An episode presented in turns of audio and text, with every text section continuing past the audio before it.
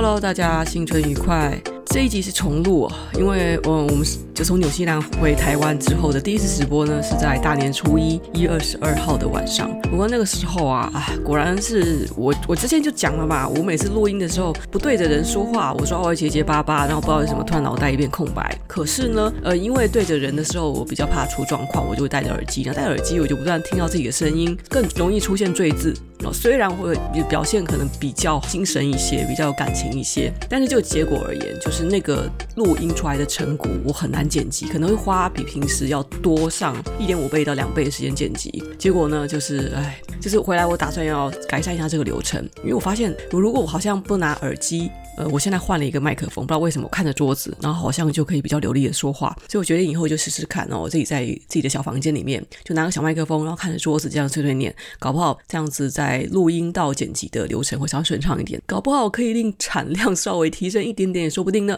啊，我一看到那个录音成果啊，惨不忍睹，我不想剪了，所以决定干脆重录一次啦，搞不好会省更多时间。所以现在再次录音的时间呢是二零二三年一月二十四日早上九点十六分，好，就是呃好像很早是不是？我假期都起这么早吗？其实我每天差不多。都是六点到七点起床哦，也不是因为我这个人就早睡早起哦，作息状态就很像老人家，也不是这样子啊。虽然之前为了养病的关系，我的确是呃作息嘛调的很健康，已经断药了之后的一段时间，基本上是因为我的猫呢作息跟人类的老人家一样啊，它就是很准时的，早上七点多八点左右的时候要吃饭啊，吃饭就会呃用各种方式叫醒我，屁股堵在我的脸上啊，还是直接就一个高空弹跳了，直接跳到我身上，让它迅速跳开等等哦，就各种，或是用喵喵喵喵那种魔音穿脑，就没办法，那我就只好起来了。那起来了之后，其实我突然会睡回笼觉了。不过呢，就 应该要来录一下音啦。好了，不要讲一大堆废话哦。有像那个喉咙还有点沙哑，因为我知道昨天我还在咳嗽。呃，我应该是在呃除夕夜之前，我去走亲戚之前，我已经确定我阳已经变阴了，症状还是有哦，就是现在还是要小心的保护嗓子，保护身体。不知道是不是有什么后遗症？新冠病毒如果是中重症，然后所产生的后遗症还是蛮麻烦的。好了，就是希望一切都没事啊。不然现在其实具体来讲也不知道该怎么医致。回顾一下上次提到的话题哦，二十二号当天呢、就跟大家说春节愉快哦，希望大家这次过年都过得不错哦。在我们的观众群中，应该很少人是需要给人家红包啦，有些人搞不好还在领红包啊。但是不管怎么样呢，哦，春节就是作为华人的传统哦，也是一年一度最盛大的节庆活动，还是希望呢，即使有很多很恼人的行程啦，一定要去陪老人家、陪长讲讲这个、讲讲那个，然后被盘问各种身家，的确是会有一些压力啦。但是就是年纪越大之后呢，其实我越蛮能享受跟就仅有还有一些联系的感情或好或坏的家人团聚在一起哦。虽然也并不都是互动多亲密啦，有时候他们讲的话也就是我就有一搭没一搭，我并不是说真的很享受在其中。但是呢，我现在也就是退一万步，呃，想你想说，人家其实搞不好用半只脚已经踏到坟墓里去了，陪一陪也没有什么不好啊。有时候呢，就是那个哦，人生在世啊，跟一些人呢，我们结成血缘关系啊，什么亲人关系啊，爱人关系啊，那个其实都是就是难得的缘分啦，或好或坏哦。你们之中总是还会有残存的那些美好的回忆哦，就凭那美好的回忆，不需要就很消极的去想太多哦。我现在其实还蛮珍惜，就是哦认识的人，就是感谢他们的不杀之恩哦，他们也不是什么丧尽天良的坏人，那就继续维持这关系，互道珍重，互道一声好，然后再见面的时候，还是好好的跟他们互动，维持良好的关系。其实就是自己也会开心一点啦，就不要太太纠结于觉得他有什么缺点。然后其实，在他们看来，其实你自己可能也是一个很难搞的人。我可能比以往的就更能享受春节。那当然是我自己也是有点幸灾乐祸。我们家族又属于那种很特别的，就是在全世界开枝散叶。就是我爷爷奶奶他自从移民国外之后呢，其实就家族的主要成员也都是跑到国外去了。然后有一些我那边的表兄弟姐妹哦，大多数也都是嫁到国外去了，然后国外去工作了，国外结婚了，往外面发展了。所以留在台湾的亲戚真的就是一年比一年少。到我这一年的时候呢，阿公阿嬷家还留有一些什么阿姨婆婆妈妈啦，大概就那些了。我爷爷家那边边呢，则是哇，今年居然只有我一个人回去看姑姑，然后就是两个人在那里过年。那我跟我姑姑呢，本身也不是说谈不来，就是其实感情还不错，所以今天对我来讲就很轻松哦，吃个便饭，不会说什么年饭大鱼大肉。也许是因为这样子，就是过年的时候不是很累哦。我现在 HP 还有，所以还可以跟大家这种说一些废话。那今天呢，先进入一个市场的话题哦，我不知道我们现在这个节目现在有在认真讲市场的话题吗？其实我最近看到一些有趣的话题跟大家分享了啊。之前的 IG 私信啊，有人就跟我讲说，哎，那个抖音啊，抖音是不是在美国被被下架了？就因为治安的问题哦。这个事情是已经讨论很久了。我觉得这上上上 上个月还是还是两年前，这个新闻已经出来了。抖音国际版就是 TikTok 中国制嘛，那里面是不是有一些那种不安全的软体设计的那种？不知道是什么，这种也可能不是 bug，就有奇怪的东西掺进去，那可能造成那种美国的国安危机啊。就早就是有相关的官员啊，民间其实有一有声音，这个最好是从美国的 App Store 下架。我今天跟各位讲了，那这件事情呢，在之前在二零二零年在印度哦，中印关系不好的时候已经发生过了。当时是印度非常果决的，官方就直接把它从 App Store 上面下架，然后印度人突然之间全部都不能用抖音了，哇！那么瞬间印度的 TikTok 就是哭诉无门啊，是集体失业哦，之后马上就换到其他的平台，要不然 YouTube 也好啊，还是 Meta 也好啊。那件事情发生了，那等不等于说在同样的事情会在美国重演呢？我觉得大家要考虑。到说哦，首先这个印度跟美国还是很不一样的哦。印度本来就是一个就是相对来讲比较不重视人权的国家，中美关系是很紧张，当时也没有到说中印，即使是两两个国家毗邻，然后再加上他们的关系真的是当时就到一个擦枪走火，然后两边又是什么那种比较蛮汉的国家，好像一个不小心就拿起西瓜刀就要杀过去打人的那种地步了。所以他们做事肯定是比较雷厉风行一点，而且呢，那政府嘛，想干嘛就干嘛，可能当初做这个决策的时候，也不是经过这种非常缜密做民调啊，哦，问各。路专家意见啊，或是想想有没有什么第三种解决方案，然后他们是没有去想过这件事情的，所以他们的那种决策方法，就导致了当时印度我就要说下架就下架啊，完全也不考虑民生啊，不考虑观众的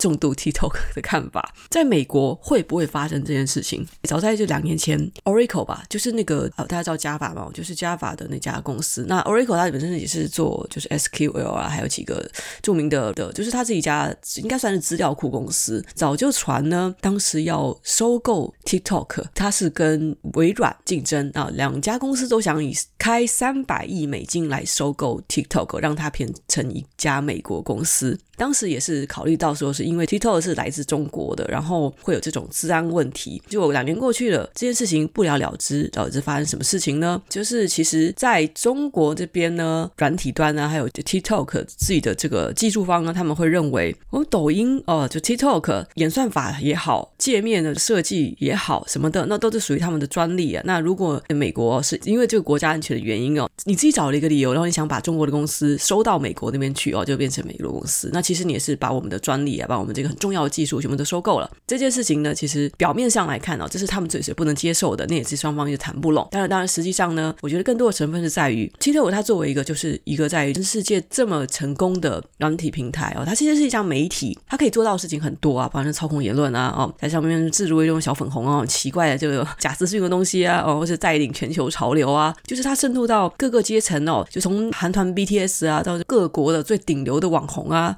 它这个平台。上面就内容创作者，他所能带来的影响是非常巨大的哦，商业利益也是巨大的。那其中也牵扯到政治的利益，所以中国大陆他会这么，就是因为美国要求说，因为是国安的问题哦，你真的是说送就把这整个平台就这样送给他嘛？哦，虽然他是付钱，但是其实基本上呢，三百亿美金也好，五百亿美金也好。那个是轻易可以拱手让给别人的吗？那因为现在是不是 AI 技术正夯啊？抖音平台它是一个现在有最强大的自媒体平台哦。你们不要一天到晚有人笑说抖音影响父母白养啊！真的，大家有有兴趣的话，或者你有空的话哦，我觉得你们不要提什么有兴趣了。你们想真的了解国际形势啊？就我就是直接跟你讲，这是了解到国际形势方面的东西。你们去看一看 TikTok。抖音的国际版上面的内容有多强大，到上面的这个创作者影响力已经是超过了我们很多这种目光短浅仔所能想象到的程度了。它已经不单单单纯的只是一个娱乐平台哦，大家看得爽了。可能你真的刷一刷刷一刷，你就觉得没意义。但是呢，哦，文化这种东西，文化潮流啊，它在上面其实有很多很多的你想不到的发挥空间。然后在未来，它肯定在政治啊，在人民的耻辱的作战上面，它可以发挥很大的效果。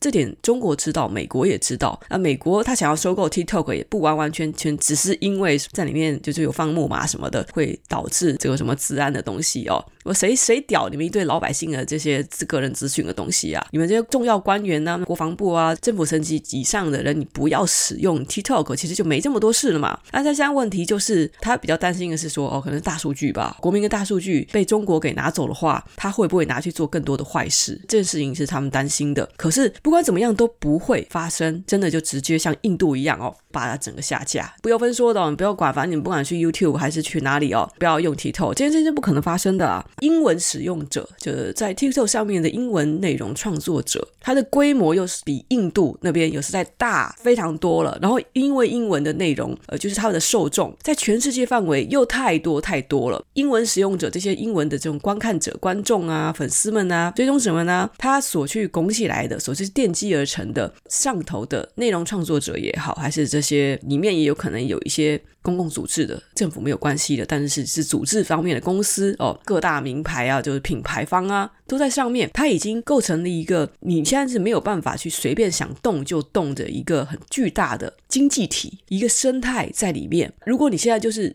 贸然的直接呃，我们就不要用了哦，以后英文世界的人就大部分就不能再使用 TikTok，那会造成一个太巨大的冲击，一定会引起民怨。不是说哦，你看不到娱乐东西那么简单，Chanel 啊，哦，LV 品牌啊，或者你想想得到的一些很巨大的企业品牌，他们长期在上面投入了这个庞大的资源，哦，突然付诸流水，哇！好歹你是一个资本主义国家，你应该要重视企业家的意见，你要重视你们的金钱流向哪里，然后这些他们所经营出来的成果，如果你擅自把它收回，你不是变得跟共产党没两样吗？哦，所以美国政府是不敢贸然做这件事情的。他们现在在采取一个更温和的策略啊，就是可能看有哪一家大的美国公司可以跟中国好好的谈，把 TikTok 收购，把它变成美国的公司，那这个是一个最温和而且妥善的解决之道。但是就是这样，就是卡在呢，好啊，那那技术方面的问题，然后中国政府这边也有各种的纠结，最后会怎么处理呢？呃，我们其实不知道未来会怎么发展啦，就是资本主义里面的一个难题哦，也不知道各位放心。但总之呢，大家所预期的什么 TikTok 会从美国的 App Store 下架这件事情哦，发生的几率非常非常的小，不是完全不会发生的，因为在二零二二年我们已经看到了太多，就本来觉得不可能发生的事情，最后都发生了。但是这件事情真的几率非常的小。关于 TikTok，我还想谈一谈最近商业早知道哦，有一个中国北京的 Podcast，我蛮喜欢听它上面的一些商业新闻。然后它是有前一段时间的吧，然后上上个月他们有谈到嘞，在 TikTok 的现在流行 Hashtag 叫做 Book Talk。呃，你用 Book Talk 这个 Hashtag 去查的话呢，你可以看到呃一个社群啊，他们在演绎哦，你看书的反应，你这看书里面的情节，各种跟书有关的创作内容，现在在 Book Talk 上面非常的受欢迎。当然，你要跟那么其他那么唱唱歌、扭扭屁股的内容比的话呢，它算是小众的。可是哦，这个 BookTok 的热潮居然带起了有一些作者他的自己的作品的销量可以超过圣经。我来看一下数据啊，稍等一下。近两年呢，被美国出版人称为销售奇迹。要有一个作者叫做 Colin Hoover，他是在 TikTok 的图书社区 BookTok 上面，算是完成了号称浪漫主义小说，而且他讲就是言情小说的文艺复兴。那这个叫做 Colin Hoover 的作者，他是从二零一二年他就已经开始写书了，在经营他自己的个人社群之前，并不是算是畅销书作者，可是他在今年光是前八个月的销量就达到了七百三十万。万册，他会做别的书的书评啊，帮忙想别的书的故事啊，用有趣的方式演绎出来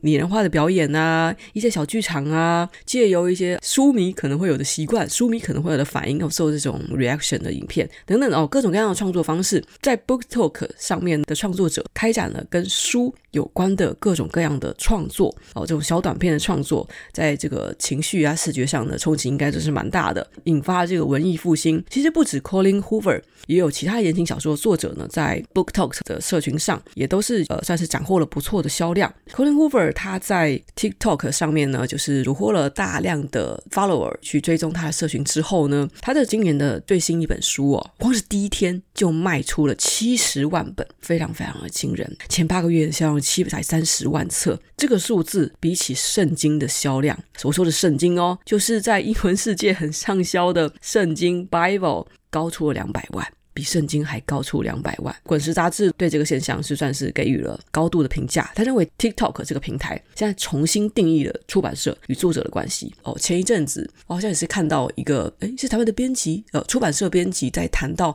现在他们找出书的作者啊，不像以前那、啊、我就是篇一篇看稿啊，然后看到一个作者，认为他是带金琢磨的璞玉，好好的培养他，好好的经营他，栽培成为一个大作家。哦，现在已经不是这样子的方式了，不只是台湾哦，其他国家的出出版社的人呢，也都是倾向到网络上的社群找那些有声量的、现成的、有名的作者，然后帮他们出书。谈到 Colleen Hoover，他在 TikTok 上面崛起，以至于他卖书的销量非常惊人的这个状况呢，我也得顺便谈一谈呐、在过去三年哦，我不要说过去三年好了，在过去五年，可能在台湾的出版业一直都是处于那种日渐萎靡的状态，都觉得很夸张哦。我上次找到了一个数据呢，是发现现在相比二零一二年时哦，二零二二年的台湾的图书出版业这个这个总市值已经是萎缩了一半，然后变成当时的差不多百分之五十了。我本来以为说哦，大家因为现在有手机啊，有平板啊，有 Netflix 啊，因为我们的娱乐太多了，分散我们注意力的这个娱乐的事项太多的关系，因此大家不愿意看书了，所以书才卖这么差。我一直以为这是一个全球的现象，像有手机、有平板、有 Netflix 的，不只是台湾呐，啊，这不是在台湾发生的事情啊。如果说台湾是因为这些原因导致我们大家开始越来越不买书的话，那是不是照理讲，在其他国家也应该发生同样的状况呢？结果并不是，美国在过去几年来，也就是疫情以来。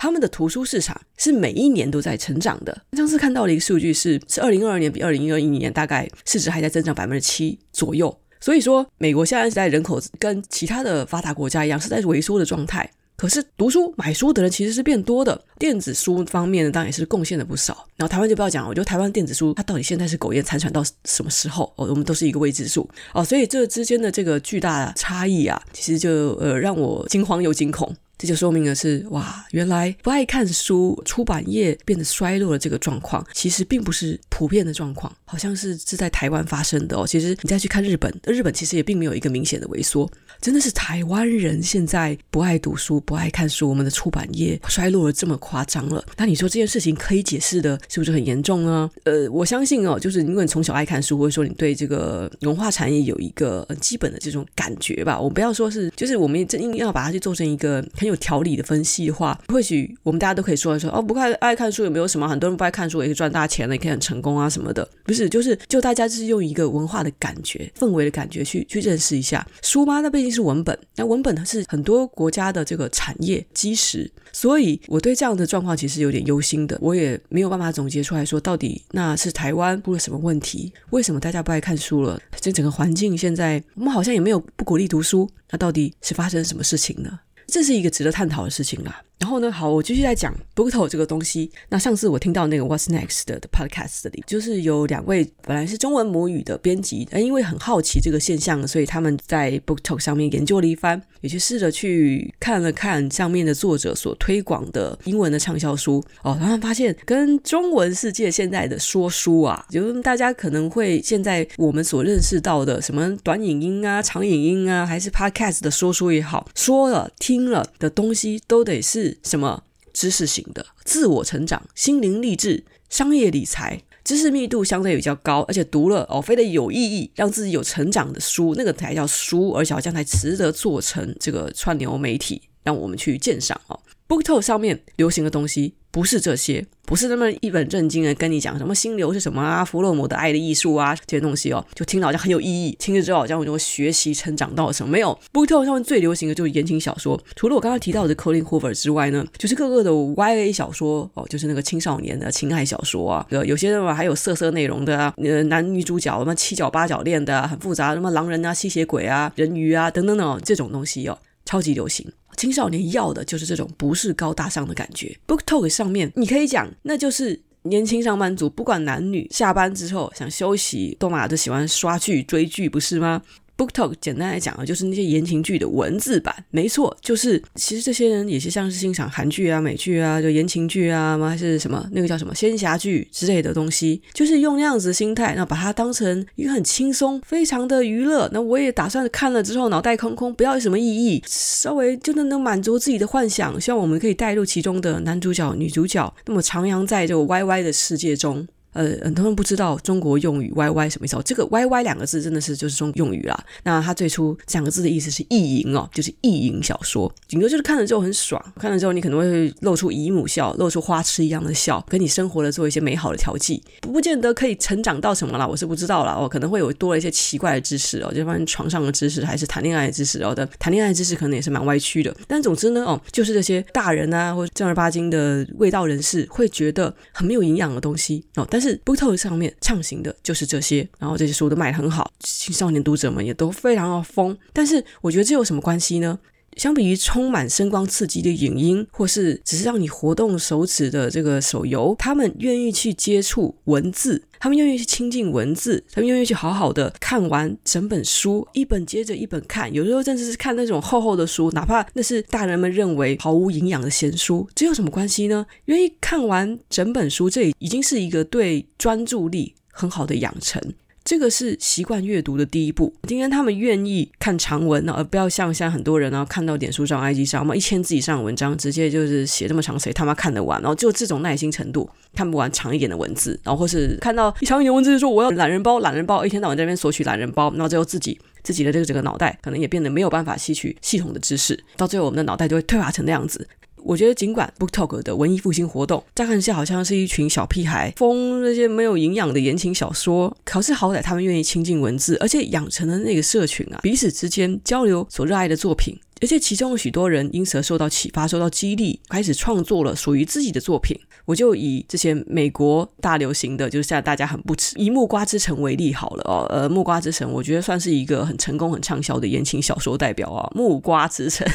呃，也是就是《暮光之城》啊，哦，《木瓜之城》就算大家再觉得这是一个很荒谬的、呃，很没有营养、很水的爱情故事，可是。啊，木瓜之城延伸作品啊，算是商业上的大成功吧。然后还衍生出了格雷的五十道阴影，然后这种同人作品的产生，有产出让产业活络，这都是好事，总比一片死水好。回到我们国内环境来看，你不觉得台湾的可能近十几年来，你很难找到一个标杆性的领头羊的作者，他给我们带来了什么真正新鲜的东西哦？除了这个台湾岛内，台湾有哪一个现在的所谓的文学作者，他在国际上真的说称得上一号人物呢？好像没有。哦，畅销书作者，我们是勉强可以搬出几个。我现在不是指吴淡如了，吴淡如他以前的这个基本盘就已经非常的稳了，所以他现在在出新书啊，不管他要出小说还是出他的什么商学院这些书哦，这内容是很好，然后在华文世界也都是很畅销的。哦，不是他定的是那个以前的辉煌经历，就是以前的老将嘛，还能打到现在。那现在就是你看，呃，去年的畅销书还是黄山料、皮特苏、四一，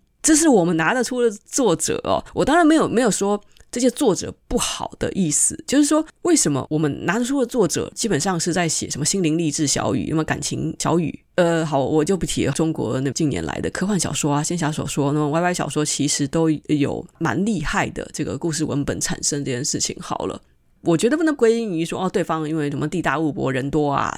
人才本来就比我们多这件事情。因为台湾以前的文化产业明明就是很厉害的，称霸整个东亚的哦，连日本都会被我们折服的。可是现在这个衰落的状况非常的明显，真的也是呃，我我觉得啦，我们必须要去先是认识并承认到现况，至于要去怎么改呢？哦，这个不是我力所能及的事情，但是我只想提点出来。那有时候在观察到。一些发生的商业现象的时候呢，难免的会想到我们自身的现状，然后有一种深深的惆怅之感呐、啊。好了，大过年的就不要这么垂头丧气了。如果大家最近看到有什么不错的小说，哦不不，请不要推荐给我言情小说。我是指说，哎，出了国际的舞台，也是感觉相当不错的作品哦，欢迎推荐给我，我也是可以看一看是不是有什么漏网之鱼。那搞不好我可以对这个整个文化环境有一个呃全新的认识哦。也许真的是我不知道，也许真的是看的东西太少了哦。也是欢迎大家推荐给我。好啊，那今天就主要就讲 TikTok 还有那个 BookTok 的事情。那这是我最近觉得很有意思的新闻。本来呢，我在那个直播的时候也有讲到说，哇，纽西兰入。附近的一些状况呢？不过哎，这样算一算，好像那个录音也录了差不多三十分钟时间了。那就下一次再一起讲好了。关于那个个人的旅游经历啊，那就先这样子。哎，今天怎么喉咙好像更烧声啊？到底发生什么事情啊？嗯嗯，希望我的喉咙的声音可以快点恢复。呃，我现在的这个在 YouTube 上面的内容呢，呃，因为就是这个这个触及率的关系啊，所以我把本来的一些直播内容就先隐藏了。那原则上呢，这种直播之后的这个就是完整的直播的东西啊，那有些人他们比较喜欢看那么慢步调的，看我结结巴巴，都看我就要讲一些不该讲的话哦，呃，你们就自己到 YouTube 上面去看直播啊。不过就是过一段时间我就把它隐藏，让我在上直播的时候再把它再放一段时间，就是想看完就把它自己去看。很多东西可能我讲过一遍之后，我就觉得我懒得剪了，或者说我觉得这个东西啊，跟我现在 Podcast 的主轴内容也不是很符合，所以我就不放上来了。也没有什么特别原因了，不用讲说什么我是其实隐藏啊什么的，很简单哦。如果我没有把它剪上来的话，第一我可能讲错了，第二呢，我觉得这不重要，哦，第三呢就是我懒，就这样子哦，那这样子啊，大家过年愉快，拜拜。